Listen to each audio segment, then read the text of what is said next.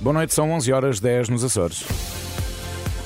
Na rádio, no digital, em podcast. Música para sentir, informação para decidir.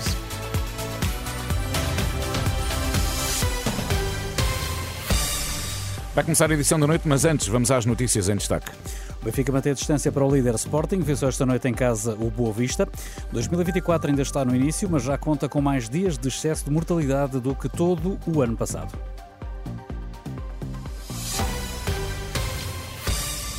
O Benfica venceu o Boa Vista na, na luz, 2-0 foi o resultado final, golos encarnados apontados ambos na segunda parte, o primeiro de Di Maria, o segundo de Marcos Leonardo.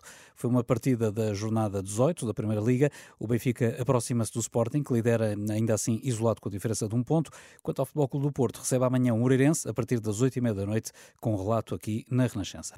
Foi acionado o plano especial de emergência para as cheias na Bacia do Tejo, devido à subida das águas provocadas eh, pelas chuvas fortes dos últimos dias. Os caudais eh, do Tejo são substanciais, com três barragens a fazer descargas que já causaram algumas inundações em algumas zonas eh, ribeirinhas. Nos primeiros 18 dias de janeiro morreram mais de 8.600 pessoas, mais 1.850 do que o esperado, segundo números eh, do Sistema de Informação de Certificados de Óbito, analisados pela Renascença. Em comparação com os mesmos dias de 2023, foram registadas mais 1.600 mortes este ano. Em todo o ano passado, apenas foram registados 17 dias com excesso de mortalidade, nos quais morreram 1.400 1.400 pessoas. A atual onda de excesso de mortalidade começou na véspera de Natal, dura já há 26 dias consecutivos, por nós para ler no site da Renascença, num trabalho do jornalista Diogo Camilo.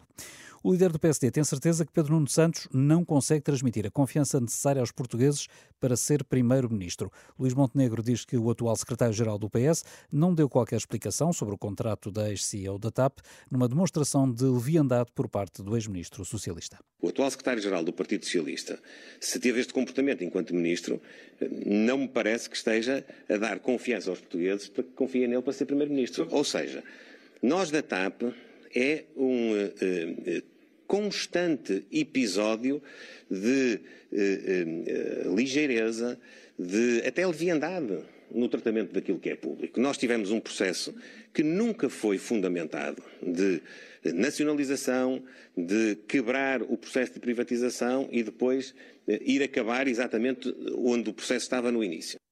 Luís eh, Montenegro, nas críticas a Pedro Nuno Santos. Eh, Luís Montenegro falava aos jornalistas depois do encontro com o bastonário da Ordem dos Enfermeiros, com o líder do PSD a apontar a saúde como uma das prioridades. De resto, diz Montenegro, já uma medida, tem uma medida em vista a chegar a Primeiro-Ministro. Para além das questões estruturais, nós temos a necessidade de implementar, e assim faremos no primeiro dia do meu governo, se os portugueses entenderem que eu devo liderar, nós vamos apresentar e executar um programa de emergência para acabar com aquilo que se está a passar nas urgências portuguesas e acabar com um excesso de espera para consultas e cirurgias.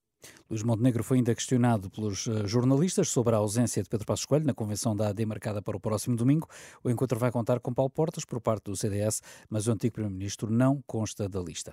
Ainda pela política, Alexandra Leitão é apontada como hipótese para ser cabeça de lista do PS por Lisboa. Nos próximos dias, os socialistas fecham as listas de candidatos a deputados às legislativas eh, de março. Eh, nas últimas legislativas, a ex-ministra já tinha sido cabeça de lista, mas por Santarém. Quanto a José Luís Carneiro, a Renascença sabe que mantém a expectativa de voltar a liderar a lista dos candidatos a deputados do PS por Braga, à semelhança do que ocorreu em 2022. O chefe da diplomacia da União Europeia, Josep Borrell, acusa Israel de ter financiado o Hamas para enfraquecer a autoridade palestiniana eh, de forma a impedir a solução de dois Estados. Acusações deixadas num discurso na Universidade de Valladolid, em Espanha, onde recebeu o grau de doutor honoris causa. Acreditamos que uma solução de dois Estados deve ser imposta a partir do exterior para garantir a paz.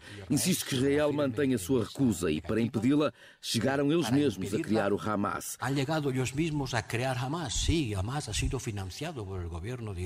Sim, o Hamas foi financiado pelo governo de Israel para tentar enfraquecer a autoridade palestiniana, da Fatah. Afirmação de Josep Borrell. Na próxima semana vai haver nova mexida no preço dos combustíveis. As notícias não são as melhores. Tanto o preço do litro do gasóleo como da gasolina devem subir 2 cêntimos já na segunda-feira. Já a seguir, a edição da noite. Edição da noite.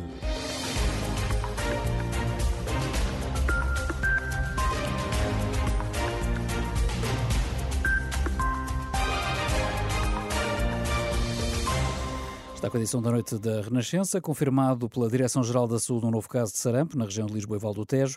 Trata-se de uma criança de 7 anos, não residente em Portugal, não vacinada e que teve contacto próximo com o bebê também infectado com sarampo, confirmado na semana passada. Ainda segundo a DGS, a criança está bem, cumpre quarentena em casa, mas tendo em conta que há vários surtos de sarampo na Europa, é possível que possam aparecer mais casos no nosso país. De resto, este é um dos vírus mais transmissíveis, afirma em declarações à Renascença o virologista Paulo Paixão vírus de sarampo, se calhar as pessoas não têm a noção, mas é dos vírus mais transmissíveis, muito mais do que, mais do que a Covid, uh, o vírus da Covid, que a gripe, portanto é um vírus extremamente transmissível e, e, e faz-se pela via respiratória, portanto, ou seja, também no fundo, de forma mais ou menos semelhante àquilo que acontece com a Covid, e portanto que agora as pessoas, enfim, já, já, já conhecem através das cutículas, depois dos aerossóis, mas portanto é um vírus de muito fácil transmissão. E quais são os sintomas do sarampo? Os sintomas do, do sarampo clássico eh, implicam uma febre alta, é claro que todos nós conhecemos, enfim, o que é mais conhecido do sarampo, naturalmente, é o exantema, ou seja, aquela aparecer, portanto, aquelas manchas na pele características. Mas antes disso, eh, o vírus aparece com febre, as pessoas aparecem com tosse, aparecem com os olhos vermelhos, portanto, normalmente isso aparece eh, ligeiramente antes de aparecer depois aquelas manchas no corpo, que são as tais características do sarampo. Portanto, isto é o quadro clássico do sarampo. E quem teve sarampo pode voltar a ter? Eh, poderá eventualmente ter formas mais, mais ligeiras. Uh, portanto, não é impossível que isso possa acontecer, efetivamente. Uh, mas, de qualquer maneira, convém as pessoas ficarem com uma ideia que o facto de termos tido sarampo ou de estarmos vacinados nos protege de doença grave, porque se calhar as pessoas têm a ideia do sarampo ser uma doença extremamente benigna. Eh, realmente é para a esmagadora maioria das pessoas, eh, mas se calhar as pessoas não têm uma ideia de que antes da vacinação, antes da vacinação ter sido introduzida no final dos anos 80, eh, morriam por ano, por ano, mundialmente, cerca de 1 milhão e 700 mil crianças. 1 milhão e 700 mil crianças, portanto... Daí a importância da vacinação.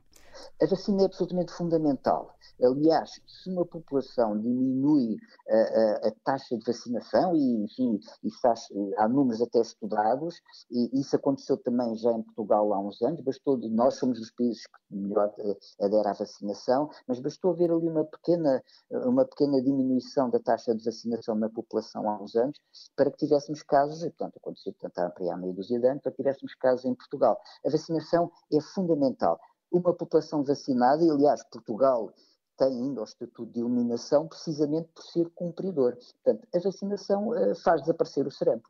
Disse que o nosso país é cumpridor no que toca à vacinação, mas nem todos têm esse estatuto. Qual é o retrato que pode fazer? Há dois problemas com a vacinação. Por um lado, há países, nomeadamente em África, que não têm acesso à vacinação, e o problema na Europa é outro, há acesso, mas há aquelas teorias anti-vacinação que fazem agora quase como uma moda de, de, não vacinarem as crianças e, portanto, havendo uma percentagem de crianças que não está vacinada, o vírus começa a circular e depois começam a aparecer estes surtos. É o que está a acontecer no Reino Unido, é o que aconteceu já na, no centro da Europa é pouco provável que venha a acontecer entre nós, como eu digo, temos uma boa taxa de vacinação, uh, mas enfim, mas, mas, mas quem não está vacinado uh, tem que cumprir realmente as duas doses, portanto as crianças cumprirem as duas doses, tal como está preconizado. Uma última questão, Sr. Doutor. Mesmo não tendo sarampo, essa pessoa pode ser portadora do vírus se esteve em contacto com alguém e poderá transmitir esse vírus a uma outra, uma terceira pessoa?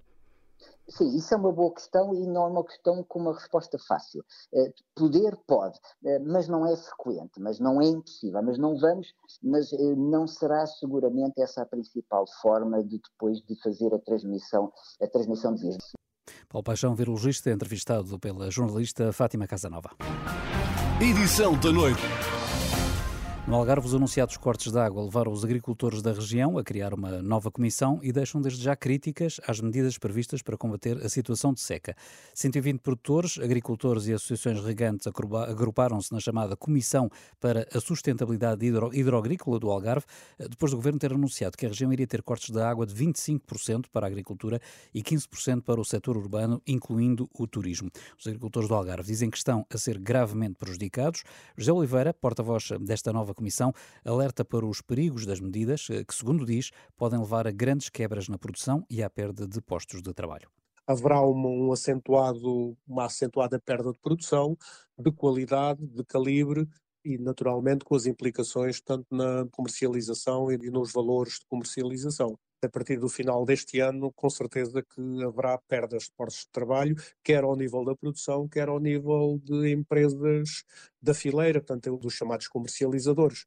Ouvido pelo jornalista Alexandre Brantes Neves, o representante dos produtores algarvios, eh, teme ainda que surjam mais medidas prejudiciais para os agricultores se os níveis de chuva não melhorarem. Se não houver essa recolha de água proveniente da, da chuva, vamos chegar ao início do verão, não há água, e então o que é que se vai fazer? Vamos penalizar a agricultura para que os outros setores, nomeadamente portanto, o turismo, possa continuar em condições tanto para receber os milhões de pessoas que vêm fazer férias ao Algarve. Este é o nosso receio e se isso acontecer, efetivamente, uh, o, o, o setor, o parente pobre, será a agricultura e as consequências serão nefastas completamente. Entrevista ao programa da Renascença Dúvidas Públicas, que será transmitido amanhã, a Ministra da Agricultura não fecha a porta a uma eventual declaração do estado de calamidade pública no Algarve e José Oliveira vê com bons olhos essa possibilidade. Ah, acho que é um cenário perfeitamente possível. Nós iremos ter, meio do ano, uma situação de, de catástrofe, portanto, a nível do, a nível do setor agrícola. Se essa declaração for, for determinada, considera, consideramos que nessa altura, portanto, terão que ser tomadas medidas transversais a todos os setores da economia. José Oliveira, da Comissão para a Sustentabilidade Hidroagrícola do Algarve. Os agricultores criticam os cortes do governo para combater a seca no Algarve, mas a Ministra da Agricultura não esconde que a situação é grave. Em entrevista à Renascença, Maria do Céu Antunes acaba por corrigir o Ministro do Ambiente, que tinha defendido ainda esta semana que a região eh, tinha água até ao final do ano. Afinal, parece que não é bem assim. E se nada fosse feito, nós iríamos chegar no Algarve uh, a meio do, deste ano e não iríamos ter, uh, ter água. Uh, e, portanto, no verão corríamos o risco nós de não corríamos ter água o risco de chegar público. ao final do verão e não termos água para o abastecimento público. Sem novas medidas, o Algarve já só tem água até ao final do verão, alerta a Ministra da Agricultura. Ainda assim, o Governo recuou, apresentou nos últimos dias cortes na água para a agricultura de apenas 25%, em vez dos 70% que chegaram a ser discutidos, mas a Ministra rejeita que tenha sido uma medida eleitoralista. Marito Santos Antunes garante ainda que o Governo fez as contas ao impacto destes cortes de água na produção e no preço dos produtos agrícolas, mas ainda não adianta números. Em entrevista ao programa Dúvidas Públicas, da Renascença, a governante reconhece também que as medidas anunciadas no ano passado para fazer face à seca no Algarve ficaram aquém do esperado. Posso lhe dar uh, conta que no Algarve uh, aquilo que uh, tentámos implementar não foi tão eficiente quanto nós gostaríamos. E, portanto, uma das medidas que temos em cima da mesa destas 46 é aumentar a monitorização para podermos acompanhar também os seus resultados mais, mais a miúdo. Questionada sobre a viabilidade de se avançar com transvases a partir do norte, como pedem os municípios do Algarve, diz que a dessalinização é, nesta altura, a solução mais rápida. A Ministra da Agricultura, que é a entrevistada do Dúvidas Públicas, para ouvir amanhã a partir do meio-dia aqui na Renascença. Edição da noite. No Bento à Sexta, em cima da mesa, estão as listas de candidatos a deputados, mas também os programas de cada partido. Um debate entre os líderes parlamentares dos dois maiores partidos, moderado pela jornalista Susana Madureira Martins. Viva nesta edição do São Bento à Sexta, debatemos com os líderes parlamentares do PS e do PSD os próximos passos rumo às legislativas de março. Os programas eleitorais, por um lado, e as listas de candidatos a deputados à Assembleia da República, por outro. Bem-vindos, ambos. Eurico Bernante Dias, eh, começo por si. Pedro Nuno Santos disse esta semana que não é com uma reforma fiscal que se melhoram os salários, mas sim com o desenvolvimento da economia que se torna o país grande outra vez. E esta última frase estou a citar. Sim. Aliás, estou a citar a frase toda. Em termos de programa eleitoral, eh, isto tem de traduzir-se exatamente em quê? Eu acho que o secretário-geral do Partido Socialista já deu alguns sinais de que uma das apostas centrais da sua moção e do programa eleitoral que queremos transformar em, em programa do governo é uma, uma continuada ou um, um continuado investimento uh, na economia portuguesa. Em particular, uh, aproveitando o quadro que ainda temos do sistema de incentivos, focando no desenvolvimento industrial do país. Portugal atingiu 50% do peso das exportações no PIB em 2022, eh, que é um valor muito em linha com a média da União Europeia uh, o, que é, o que é estranho, porque nós andamos sempre atrás, mas finalmente atingimos esse valor. E no quadro do investimento direto estrangeiro, temos neste momento um estoque de 70% do PIB, equivalente ao produto interno bruto, o que é um valor claramente, por exemplo, superior à média, à média da OCDE. Mas quando ouvimos Agora, Pedro Nuno Santos a dizer que precisamos de ser, precisamos, o país precisa de ser seletivo nas escolhas que faz de investimento. Isso quer dizer o quê? É essa seletividade para dar um passo em frente desde o ponto de vista do crescimento económico focado na indústria. Quando digo indústria, é indústria lato senso, é a produção de bens e serviços. Num quadro em que nós temos que continuar a combater uh, o gap que ainda existe entre salários e qualificações. Portugal deu um passo muito importante no quadro das qualificações quer ao nível da, do básico e do abandono escolar, quer nas qualificações do ensino superior. Recordo sempre que uh, a minha filha, que nasceu no ano 2000, no ano em que entraria, ou entrou na, na, no ensino superior, pela primeira vez, metade dos alunos nascidos naquele ano iam, entravam no ensino superior. Esse, esse, esse aumento muito significativo das qualificações, do desenvolvimento do sistema científico e tecnológico, do desenvolvimento dos clusters, tem que prosseguir para nós continuarmos a aumentar os salários médios e, para isso, continuarmos a reter uh, talento. E é esse que é um dos objetivos fundamentais. E só com uma política económica, onde, evidentemente, o Estado, o Estado tem um papel muito importante e que deve prosseguir agora de uma forma mais seletiva, é essa a posição do secretário-geral do Partido Mas Socialista. Mas ser seletivo é exatamente o quê? Escolher.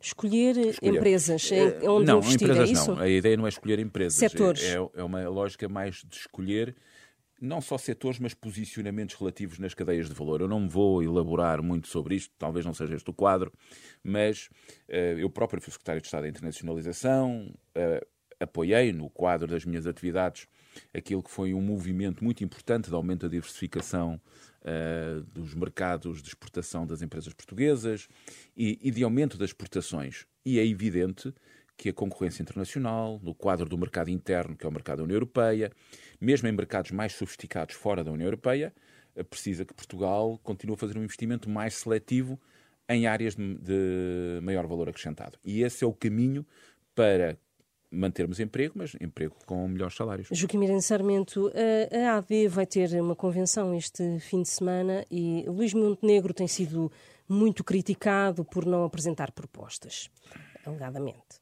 Eh, será este o tempo para as apresentar e, e, e, o líder parlamentar do PSD pode abrir eh, o livro sobre que propostas poderão ser essas? Começando pelo, pelo início. No, neste último ano e meio que o Dr. Luís Montenegro leva de liderança do PSD, desde julho de 22, o PSD apresentou propostas em praticamente todas as áreas de governação. Programa de Emergência Social em setembro de 22, propostas no âmbito do orçamento uh, de 2023, o programa para as migrações, para a habitação em fevereiro de 22, na saúde em junho de uh, 23, um, uh, redução do IRS em setembro de 23, uh, medidas para a educação, quer no início de 23, quer depois agora em setembro, outubro de, de, de 23. Portanto, durante este ano e meio trabalhámos em muitas propostas, praticamente todas depois foram levadas ao Parlamento, ao debate e à, e à votação, e por isso eh, esta ideia que. Estão todas válidas?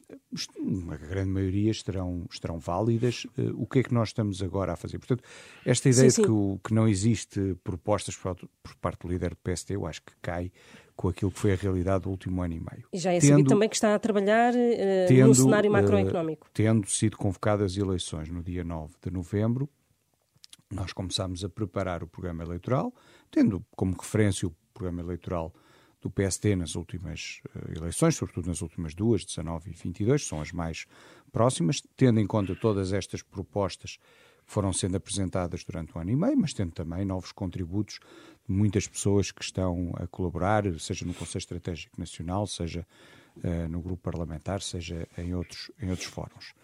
Nós estamos a preparar um programa económico uh, que terá subjacente um cenário macroeconómico que parte do cenário de políticas invariantes do Conselho de Finanças Públicas, que é de setembro de 23, e no qual depois modelamos uh, todas as nossas propostas e apontamos para colocar a economia portuguesa no final desta legislatura, portanto, a partir de 27, 28, com um crescimento acima de 3%, o cenário base do Conselho de Finanças Públicas é um crescimento em torno de 2%. E são esses indicadores as nossas que... reformas, as nossas reformas uhum. estruturais permitem-nos uh, uh, estimar um, um, crescimento do PIB potencial, portanto, um crescimento da capacidade uh, potencial da economia portuguesa no médio e longo prazo significativo, que nos permitirá ter mais crescimento económico.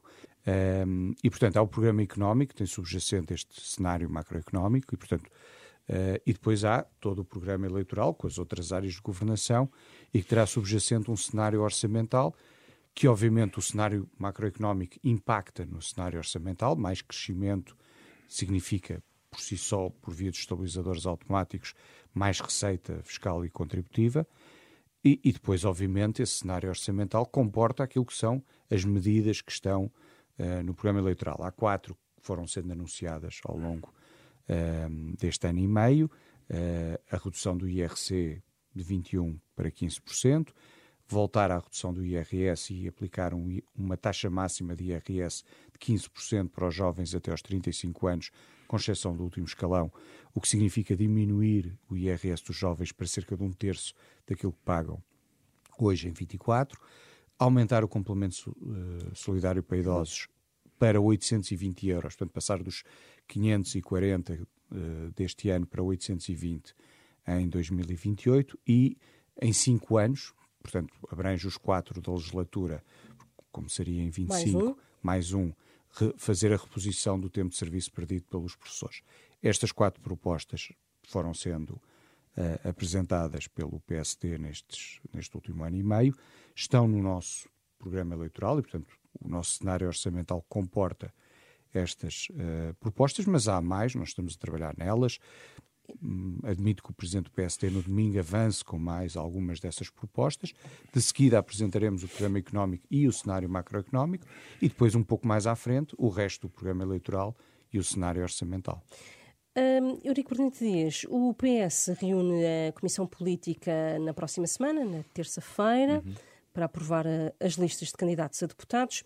Uh, gostava de, de saber, enfim, vou personalizar um pouco, mas uh, que lugar poderá ter, por exemplo, uma figura como Augusto Santos Silva, que já mostrou disponibilidade para continuar a ser presidente do Parlamento caso o PS forme maioria, mas há aqui algumas eh, indicações. Pedro Nuno Santos, por exemplo, falava há dias de uh, Santos Silva no passado foi um, um bom presidente da Assembleia da República. Há aqui sinais de que uh, há pessoas que poderão ficar uh, menos satisfeitas? Não é, não é tradição do PS, bem pelo contrário, ao contrário, por exemplo, do PPD-PSD, que renova as suas eh, bancadas com Já bastante, lá vamos. bastante Gostava de saber agora sobre não, o PS. Não, era, era, apenas uma constatação, não é, uma, não é sequer uma crítica, é ao contrário do PPD-PSD, que renova as suas bancadas com grande vigor, o PS não tem essa tradição. E essa afirmação do secretário-geral do Partido Socialista, do Pedro Nuno Santos, foi em tom bastante elogioso para o atual Presidente da Assembleia da República. Mas não houve qualquer garantia de... Uh de continuar. Com exceção do próprio, que já anunciou que será candidato por Aveiro, o que também o distingue do líder do PPD-PSD, eh, em bom rigor. Uh, os, os, restantes estão, as restantes federações e o processo nacional, como bem disse, a reunião é só terça-feira. Aquilo que hoje estamos a fazer é preparar essas listas. As reuniões das comissões políticas federativas devem ocorrer este fim de semana e, e segunda-feira, e nós teremos Secretariado Nacional, seguramente, e Comissão Política Nacional para fechar as listas no dia na terça-feira, dia 23. E, portanto, estes processos são sempre processos que implicam algum sigilo, implicam a capacidade de negociação mas o PS, na sua tradição de sempre, que continuará a ter deputados, uns que apoiaram José Luís Carneiro, que tem tido interlocução com Pedro Foi o caso Santos. de Santos Silva. De... Sim, foi o caso de Santos Silva, foi o caso mais tarde de Mariana Vieira da Silva, Fernando Medina e de mim continuar próprio. Uh, o trabalho uh, que estava a ser uh, feito na, naquela cadeira. Isto sempre no pressuposto de que o PS pode formar maioria ou não, não é? Sim, mas Sim. a questão é que nós não devemos antecipar cenários que não conhecemos. Nós não conhecemos os resultados eleitorais, o Partido Socialista é perfeitamente normal, eh, tentará ter um resultado robusto, ganhar as eleições e procurará ser governo outra vez a partir de 10 de março de 2024. Mas neste momento, antecipar qualquer decisão, até do próprio Augusto Santos Silva, não o farei. Aquilo que é mais importante no PS é dizer: nós fizemos um processo interno correu particularmente bem. Correu um processo interno que mostrou a abertura do partido também à sociedade, onde nos confrontámos internamente, mas confrontámos com uma perspectiva claramente construtiva. Fomos capazes de organizar um congresso em que uh, foi possível convergir, até com as minorias das minorias, que na altura protagonizada pelo meu camarada Daniel Adrião, e é isso que é importante continuar, fazer continuar nas listas de deputados, para que o partido continue unido em torno do seu líder, na pluralidade e na diversidade do partido. E é isso que nós vamos fazer. Aliás, também, já agora, eh, colaborando ativamente na construção de um programa eleitoral. É conhecido que o André Moscaldas, o atual secretário de Estado da Presidência do Conselho de Ministros, que foi o redator da moção do José Luís Carneiro, está a colaborar com a Alexandra Leitão, que foi redatora da moção do do Pedro Nuno Santos na elaboração do nosso programa eleitoral, que tem uma base importante do legado destes oito anos, que tem um orçamento de Estado a em que A tendência que apoio a José Luís Carneiro não será esquecida na lista de candidatos não a deputados? Há, quer dizer, nós não temos formalmente uma tendência no, no Partido Socialista. Uh, o direito de tendência é permitido no Partido Socialista, já agora. Mas... Uh, ao contrário de outros partidos, mas no PS é possível haver tendência, mas nós não temos formalmente uma tendência. Agora, envolver em todas as federações, personalidades que apoiaram outras candidaturas faz parte da nossa natureza. Eu recordo que apoiei o António José Seguro para secretário-geral e que depois fui deputado e de secretário de Estado e líder parlamentar. E isso aconteceu com o José Luís Carneiro, por exemplo, que também era apoiante do António José Seguro e acabou ministro da Administração Interna. Nós não temos essa cultura. Temos uma cultura de inclusão, de preparação em conjunto para os desafios eleitorais, também aceitando que os resultados são resultados todos. por um dos distritos. É, não vou adiantar, mas é evidente que é um protagonista de primeira linha e é normal que os protagonistas de primeira linha possam ser eh, cabeças de lista. Sendo que Francisco Assis já está com lugar garantido como cabeça de lista no, pelo, pelo Porto, que é o distrito tradicional de, de José Luís Carneiro. Mas eu essa garantia não tenho. Eh, eu percebo que há notícias de jornal, algumas delas com um teor mais ou menos especulativo. Sei que o meu secretário-geral irá por Aveiro, ao contrário do presidente do PPD-PSD, que é que Santos Espinho é candidato em Lisboa, tendo sido candidato por Aveiro várias vezes. E isso, de facto, é demonstra bem como vamos concorrer nestas eleições. Bom. Mas devo dizer que no dia 23 lá teremos as listas, com a certeza que o Pedro Nuno Santos será candidato em Aveiro. Joaquim Pensamento, imagino que queira responder. Não, uh, o, o candidato a primeiro-ministro normalmente é candidato por Lisboa. Por acaso, uh, Luís Montenegro e Pedro Nuno Santos já se defrontaram numas eleições legislativas por Aveiro. 10-5 a favor do PSD e do Luís Montenegro. Sim. Em 2015 foi 10-5 uh, num distrito que, elege, que na altura elegia 17 ou 18. E onde o PS normalmente não ganha, ganhou uh, da última vez. e, portanto, uh, nesse aspecto, o Dr. Luís Montenegro é o candidato a primeiro-ministro, é cabeça é um de lista por Lisboa. Também dizer que a feitura das listas no PSD é feita uma parte significativa pelas estruturas do partido, as distritais, os conselhos, e depois há naturalmente algumas indicações uh, do Presidente da direção. do partido. Uhum. Estas listas do PSD têm 10 independentes em lugares elegíveis. Pessoas como Miguel Guimarães, como Ana Cabilhas, que foi uma jovem que foi presidente da Federação Académica do Porto, Óscar Afonso, que é diretor da Faculdade de Economia do Porto, João Vale Azevedo, que é economista no, no, no, Banco de Portugal e professor na Nova, entre outras, Eduardo Oliveira e Souza, que foi presidente da CAP por Santarém, na parte de pessoas, digamos, do PSD, com eh, grande parte de, das pessoas que vão nas listas são indicações das estruturas, como, como mandam os estatutos do PSD, e algumas são escolhas uh, nacionais. E, portanto, esta mudança decorre daquilo que é a dinâmica de, das estruturas do partido, daquilo que é também, obviamente, uma, uma nova liderança, mas eh, quer dizer, mantém-se mantém uhum. pessoas, eh, porque eu sei que vai chegar à pergunta, mantêm-se pessoas uh, que estiveram bastante próximas do Dr. Rui Rio.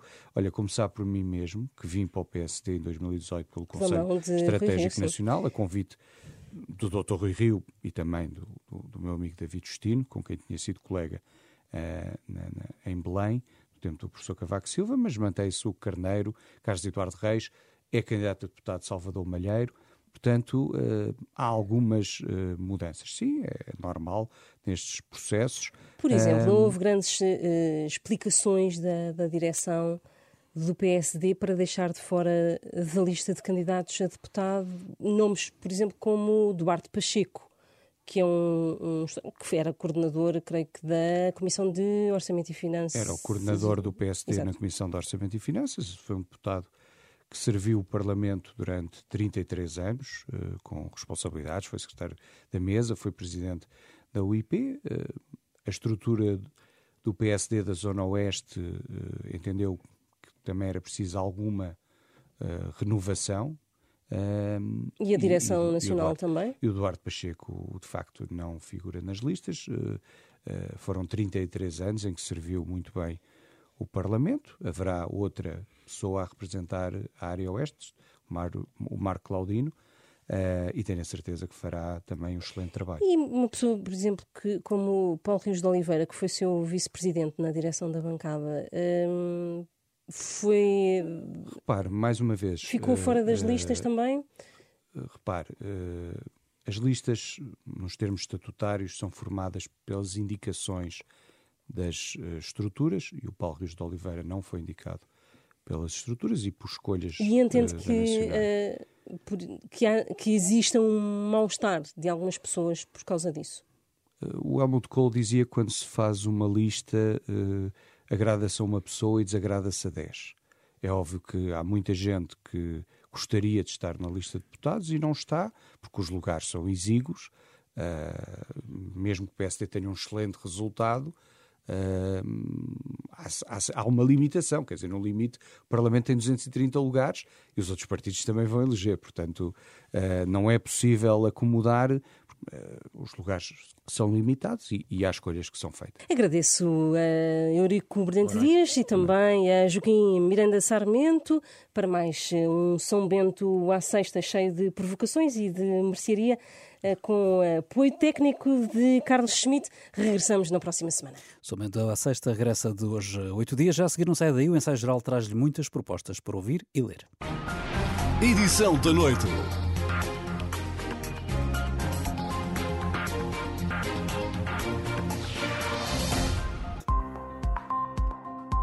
Edição da noite.